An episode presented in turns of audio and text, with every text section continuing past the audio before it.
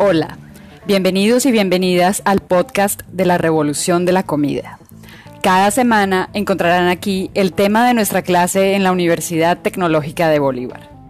Hablaremos sobre alimentación y cómo las decisiones que tomamos al momento de comer afectan nuestra salud, la salud de nuestra comunidad y la del planeta. La idea es que puedan escuchar este podcast y aprender mientras toman un descanso o realizan alguna tarea manual en casa durante esta cuarentena.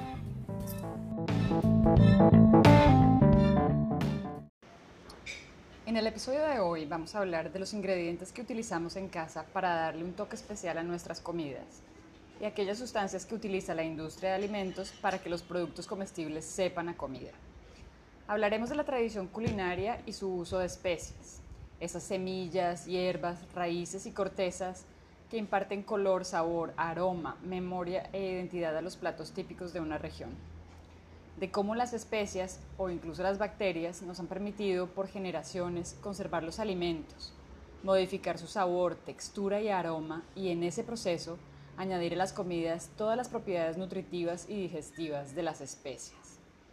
Pero también veremos hoy cómo durante los últimos 100 años los fabricantes de alimentos procesados y sobre todo de productos ultraprocesados han optado por utilizar sustancias artificiales para modificar las características y durabilidad de los productos a bajo costo y buscando que nuestro paladar ansíe esos sabores extremos que solo la industria alimenticia sabe confeccionar. Comencemos entonces hablando acerca de aquellos ingredientes naturales que desde hace cientos o incluso miles de años le hemos agregado a los alimentos para transformar su aspecto, sabor o duración. Probablemente la especia más famosa, la que primero se viene a nuestra mente, sea la sal. Desde tiempos remotos nuestros ancestros aprendieron a obtenerla del mar o del corazón de las montañas. La utilizaron como herramienta de intercambio comercial, sirvió para construir imperios y nos permitió conservar los alimentos cuando no teníamos refrigeradores. La sal es tan importante para nuestra vida que sin el sodio que contiene no podríamos transmitir las señales nerviosas que nos permiten hacer todos los movimientos voluntarios e involuntarios de nuestro cuerpo. Pensemos ahora en la pimienta, otra especia muy famosa y tan apetecida que, que, por obtenerla los grandes imperios europeos del siglo XIII se lanzaron a desafiar los límites conocidos de la navegación y atravesaron un océano misterioso plagado de criaturas mitológicas en busca de nuevas rutas para llegar a la India, rica en maravillosas especias, y terminaron así sin querer descubriendo el nuevo mundo. Posiblemente hayamos oído cuentos acerca de lugares lejanos del oriente que comienzan en un bazar lleno de montañas de especias, o un banquete de cientos de platos de rico aroma y celestial sabor en algún palacio. Nuestras historias de ficción llevan aromas y sabores de especias, y los recuerdos personales de las celebraciones especiales también llevan las memorias que guardamos en el olfato y el gusto. La canela de la natilla en Navidad o el anís de las arepas del pueblo de nuestros abuelos. Pensándolo bien, es muy posible que nuestra comida favorita nos guste tanto justamente porque lleva ese toque especial que solo las especias pueden darle a un plato. Si nos fascina la comida italiana, lo más probable es que sea a causa de la magia que crea el orégano cuando se mezcla con el tomate. Las especias son originarias de distintos lugares de la Tierra, pero nos gustan tanto que han ido viajando a todos los continentes al ritmo de las migraciones y de la globalización, de tal manera que las hemos ido incorporando a nuestra cocina con el paso del tiempo. Sin embargo, podemos reconocer de qué tradición culinaria es un plato por la mezcla de especias que lleva. Sabemos que el plato es de la India por su color, por la oleada de sabores que llega a la lengua al comer un curry, por ejemplo. Con los ojos cerrados sabríamos que estamos comiendo un plato árabe.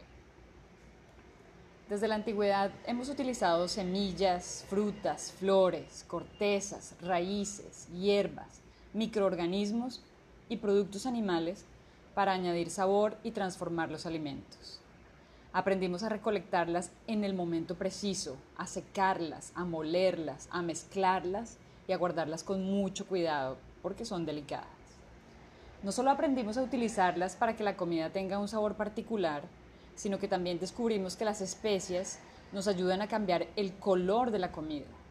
Podemos volver amarillo un plato añadiéndole cúrcuma, o volverlo rojo con el achiote o la paprika, o negro con la tinta del calamar. Podemos ablandar el repollo y hacerlo punzante y burbujeante, muy nutritivo y muy duradero si lo masajeamos con sal y dejamos que ciertas bacterias comiencen a transformarlo mediante un proceso de fermentación. Y además de transformar las características físicas de un alimento mediante el uso de especias, descubrimos que muchas de ellas tienen incluso propiedades medicinales. Es por eso que cuando las mujeres tenemos cólico, el té de canela nos alivia. El jengibre ayuda a controlar el mareo y a mejorar la digestión. El anís estrellado calma el dolor de cabeza y el dolor de estómago de los bebés cuando tienen gases. El cardamomo refresca el aliento, abre el apetito y ayuda a bajar la presión. La salvia ayuda a aliviar el dolor de garganta. La nuez moscada ayuda a aumentar la producción de una sustancia llamada serotonina que nos hace sentir más felices y dormir mejor. La cúrcuma nos da magnesio, vitamina B6, ayuda a aliviar el dolor de las articulaciones y a prevenir la demencia senil. En cada hierba y semilla hay docenas de aceites y moléculas que aún no están completamente identificadas, pero que tienen una información nutritiva que nuestro cuerpo comprende y utiliza. Las especias son sustancias naturales que nos hacen muy felices y nos protegen. Entonces, podemos aprovechar todos los beneficios que nos dan estos ingredientes naturales. Hay muchas personas que tienen un pequeño jardín y allí siembran hierbas aromáticas. En la despensa siempre podemos tener ajo, limón, pimienta y un buen ají. Cuando visitemos un lugar nuevo y probemos su comida típica, averigüemos qué especias usan y tratemos de empezar a usarlas cuando regresemos a casa. Posiblemente tengamos un cajón en la cocina con paqueticos abiertos y doblados desde hace meses, con hierbas y otras especias que finalmente nunca usamos. Pues es hora de deshacernos de todo lo que ya no huela o se vea húmedo o esté muy viejo. Las especias, por ser ingredientes naturales, se degradan rápido y pierden sus propiedades si no se usan pronto. Así que vamos a limpiar ese cajón y empecemos a crear nuestra colección de especias y otros aditivos naturales. Mi recomendación sería comenzar con algunas especias básicas y que nos gusten muchísimo. Por ejemplo, el orégano, laurel, tomillo, comino, achiote. Lo mejor es conseguirlas de la mayor cantidad. Entonces aprovechemos todos los beneficios que nos dan estos ingredientes naturales. Hay personas que tienen un pequeño jardín y allí siembran hierbas aromáticas y las usan en sus comidas o para preparar té. En la despensa siempre podemos tener ajo, limón, pimienta y ají. Cuando visitemos un lugar nuevo y probemos su comida típica, averigüemos qué especias usan y tratemos de empezar a usarlas de regreso a casa. Es posible que tengamos un cajón en la cocina con paqueticos abiertos y doblados desde hace meses, con hierbas y otras especias que finalmente nunca usamos. Pues es hora de deshacernos de todo lo que ya no huela, de lo que se vea húmedo o esté muy viejo. Las especias, por ser ingredientes naturales, se degradan rápido y pierden sus propiedades si no se usan pronto. Así que limpiemos ese cajón y empecemos a crear nuestra colección de especias y otros aditivos naturales. Mi recomendación es comenzar con algunas especias básicas y que nos gusten mucho. Por ejemplo, el orégano, el laurel, el tomillo, el comino, el achiote, y que las consigamos de la mejor calidad posible y en pequeñas cantidades. Lo mejor es guardarlas en frascos bien cerrados y en la nevera. Aquí es importante hacer una advertencia. A la hora de comprar especias, sobre todo las que vienen molidas, es muy importante leer la lista de ingredientes en el empaque. Desafortunadamente nos venden algunas especias adulteradas. Una conocida marca, que tenemos aquí, nos ofrece pimienta molida, pero cuando leemos los ingredientes vemos que dice harina y pimienta negra. Debemos revisar que no contengan otros ingredientes distintos. Una especia debe ser solo eso, una especia en su estado natural, seca y molida. Ahora que ya sabemos que las especias son aditivos naturales que nos aprovechan tanto, miremos hacia el otro extremo de los aditivos y veamos el mundo de lo artificial. En la actualidad, los comestibles producidos en grandes fábricas requieren de aditivos producidos en laboratorios para darles sabor y duración. Ya sabemos que las especias naturales son maravillosas, pero que sus propiedades se desvanecen relativamente pronto, por lo cual los productos que deben permanecer meses en los estantes de los supermercados llevan sustancias que dan color y sabor muy duraderos y nos hacen pensar que estamos comiendo algo que empacaron ayer. Porque justamente eso sucede con la comida. A través del olor, del color y del sabor podemos hacernos una idea de qué tan fresca es. Algo que no huela, algo que está pálido o de un color raro y algo que no sepa es una comida que nosotros instintivamente vamos a rechazar. Nuestro organismo sabe que ahí no hay alimento, que ya pasó su momento, que no tiene vida. Y la industria alimenticia también lo sabe. Por eso necesita añadir extra sabor y extra color a lo que nos ofrece. Por ser comestibles que llevan una mínima cantidad de ingredientes naturales, los productos ultraprocesados requieren sustancias añadidas que les confieran un aspecto, olor y sabor similar a aquello que pretenden ser o incluso que supere las características naturales de los alimentos reales. Y para que el olor, sabor, color y textura de algo comestible se conserve o sea mucho más intenso, es necesario crear sustancias en un laboratorio. Así nacen los aditivos artificiales. En laboratorios cada vez más sofisticados hay científicos estudiando la estructura molecular del olor a tomate, del sabor a costillitas asadas, de lo que hace que una papa frita sea crocante. También estudian nuestra lengua y sus miles de papilas gustativas, cómo reaccionan, qué les llama la atención. Estudian nuestra reacción cerebral cuando sentimos el crujir de algo salado y grasoso en la boca, cuando nos imaginamos que estamos comiendo un helado. Miran qué se activa en nuestro cerebro cuando vemos imágenes de comida. Algunos de esos laboratorios tienen incluso máquinas que miden qué tan crujiente debe ser un pasabocas para que nuestro cerebro pida más y más y con toda esa información se dedican a crear los aditivos que mejor activen nuestras reacciones y que además generen estímulos positivos exagerados y con esto el deseo de comer más, de volver a probar, de volver a sentir esa oleada de sensaciones. Crean productos que nos resultan irresistibles. Además de dar sabor, los aditivos creados en laboratorios también se diseñan para cumplir otras funciones en un producto en cuanto a textura. Se requieren sustancias que mantengan los productos secos, sin grumos, sin sedimentos, sustancias que logren brillo, esponjosidad, fácil disolución, sustancias que actúen como relleno o como espesante, y todas las otras características para lograr que un producto ultraprocesado siempre se comporte igual, se vea igual y sepa igual. Así nace el término comida Frankenstein. Como el personaje de ese extraordinario libro, la comida Frankenstein es una creación de laboratorio, algo armado por partes, algo que no se rige por las leyes de la naturaleza, algo que se sale de las manos de sus creadores y que nuestra propia naturaleza humana rechaza. Es posible crear en el laboratorio una molécula que produce un olor idéntico al olor de las fresas, pero para lograrlo es necesario mezclar docenas de sustancias algunas que son derivadas del petróleo, probablemente algunas que son tóxicas para el sistema nervioso, otras inocuas, es decir, que no causan daño. Pero aunque el laboratorio obtenga el olor a la fresa más dulce y madura de toda la historia de la agricultura, nuestro organismo, que lleva miles de años adaptándose a identificar los alimentos más nutritivos y aprovecharlos, sentirá el olor, pero no podrá obtener los nutrientes de la fresa real. Nuestro organismo se sentirá confundido y decepcionado y continuará buscando fuentes reales de nutrientes hasta terminar con toda la caja de galletas con sabor a fresa. Este vacío de nutrientes en los ultraprocesados es una de las razones por las cuales tendemos a comer en exceso esa comida Frankenstein, buscando alimento en donde no podemos encontrarlo. No solo esos olores y sabores que imitan a los reales de los elementos naturales, no contienen nada de nutrientes, sino que contienen sustancias que nuestro cuerpo no sabe cómo aprovechar o cómo eliminar si resultan nocivas. ¿Qué puede hacer mi sistema digestivo con la azodicarbonamida?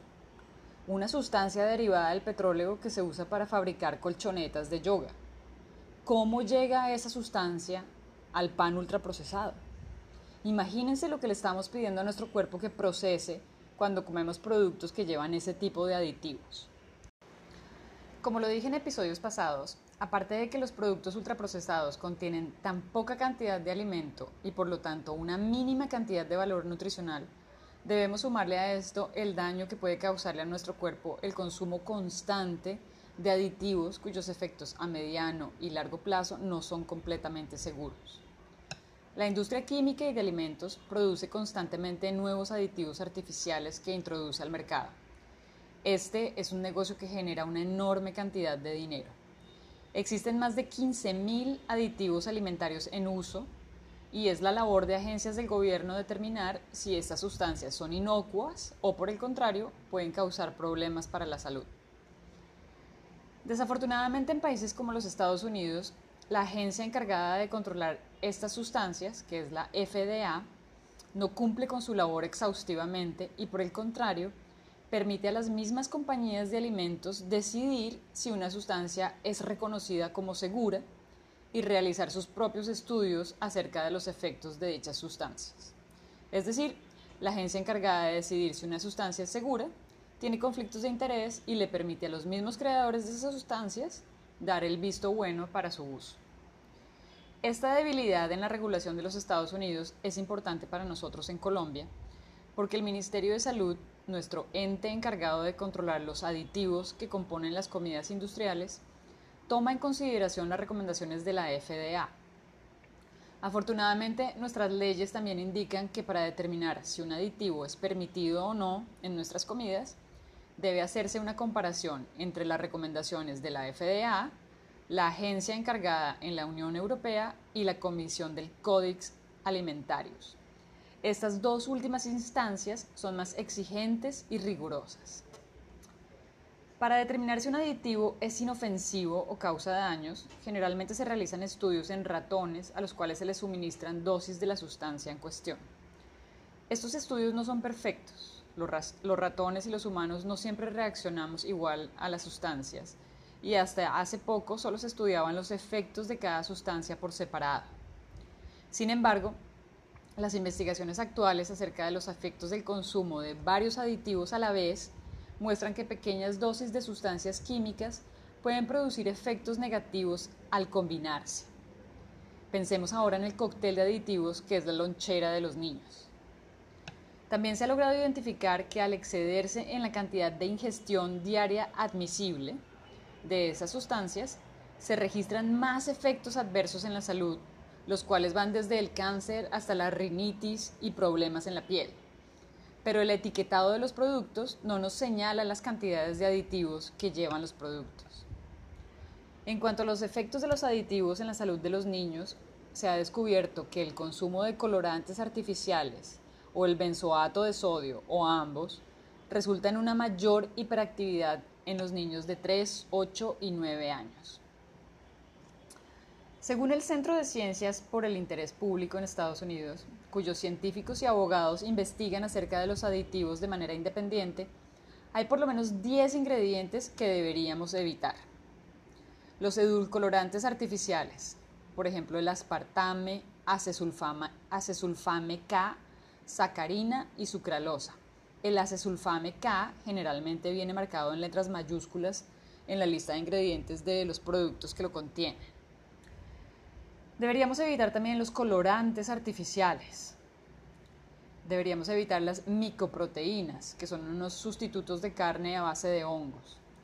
Deberíamos evitar las grasas parcialmente hidrogenadas o grasas trans el BHA o butihidroxianisol, el BBO o aceite vegetal bromado, el colorante caramelo, pensemos en esto cada vez que nos vamos a tomar una gaseosa, el TBHQ, el yodato de potasio, el nitrito y el nitrato de sodio, tan presentes en las carnes frías. Tratemos ahora de entender lo que sí nos dicen las listas de ingredientes con respecto a los aditivos que contiene un producto. Al leer la lista de ingredientes de un producto ultraprocesado, se encuentran palabras como emulsificante o secuestrante, las cuales probablemente confunden, pues no se pueden reconocer fácilmente como ingredientes naturales. Muchas veces estas palabras van unidas a una E y a un número, por ejemplo E330. Estas palabras señalan el tipo de función que cumplen los aditivos en la formulación de un producto. Por ejemplo, un antioxidante es una sustancia que se usa para retardar la acción del oxígeno sobre las grasas o los colorantes y así evitar el cambio de color o el sabor rancio en un producto. Existen por lo menos 23 tipos de aditivos según su función, entre ellos acidulantes, emulsificantes, secuestrantes, anticompactantes, resaltadores de sabor, espesantes, colorantes, antiespumantes, incrementadores de volumen, propulsores y muchos más. La E y el número que aparecen en la lista de ingredientes de los ultraprocesados se establecieron como una nomenclatura que le permite al consumidor saber qué sustancia específicamente está siendo utilizada para lograr cierto efecto. Por ejemplo, existen varios aditivos que cumplen la función de dar color amarillo a un producto el E105, el E110 o el E100II. Así que la nomenclatura permite saber cuál de estos específicamente se ha utilizado. Todos los aditivos tienen una numeración, aun si son sustancias inofensivas y naturales como la cúrcuma, cuya nomenclatura es E100II, el achiote E160B, o el extracto de pimentón, que es E160C. Cuando un consumidor consulta el listado de aditivos, puede darse cuenta que el E100II, o sea la cúrcuma, no presenta riesgos para la salud, mientras que el E105, un derivado del petróleo, debe evitarse si uno no quiere padecer los síntomas del asma o tener insomnio. Si están interesados en entender acerca de algún aditivo, recomiendo una página web que se llama Aditivos Alimentarios. Allí podemos encontrar la descripción del aditivo, de qué está hecho y nos indica si el riesgo de consumirlo es alto, moderado o bajo. Sin embargo, para un consumidor resulta imposible aprenderse la enorme cantidad de aditivos que existen y es poco práctico tener que consultar los listados cada vez que se va a consumir un producto comestible. Por esta razón, lo mejor es procurar consumir la menor cantidad de productos ultraprocesados y muy pocos alimentos procesados. De esa manera se evitan de raíz los aditivos y sus efectos sobre la salud. Bien, vamos terminando nuestro episodio de hoy, que es corto, así que voy a hacer énfasis en que es posible y muy importante evitar al máximo el consumo de productos que lleven aditivos. Pero para ello, en un mundo como el nuestro, lleno de comida basura, se requiere un poco de planeación. Nos conviene empacar meriendas o alimentos nutritivos cuando sabemos que no habrá comida natural a disposición. Nos conviene, como padres de familia y como sociedad, repensar las loncheras de los niños y evitar que consuman diversos aditivos artificiales cada día durante años y años. También nos conviene aprender a cocinar porque así podemos usar ingredientes naturales que sí alimentan y sí benefician al cuerpo, y aquí incluimos a las especias. Entonces ya lo sabemos, aprovechemos al máximo todo el sabor y los nutrientes que nos ofrecen las especias naturales. Aprendamos a mezclarlas, investiguemos sus usos medicinales y hagamos todo lo posible por cuidar mucho a nuestro cuerpo utilizando lo que la naturaleza nos ofrece.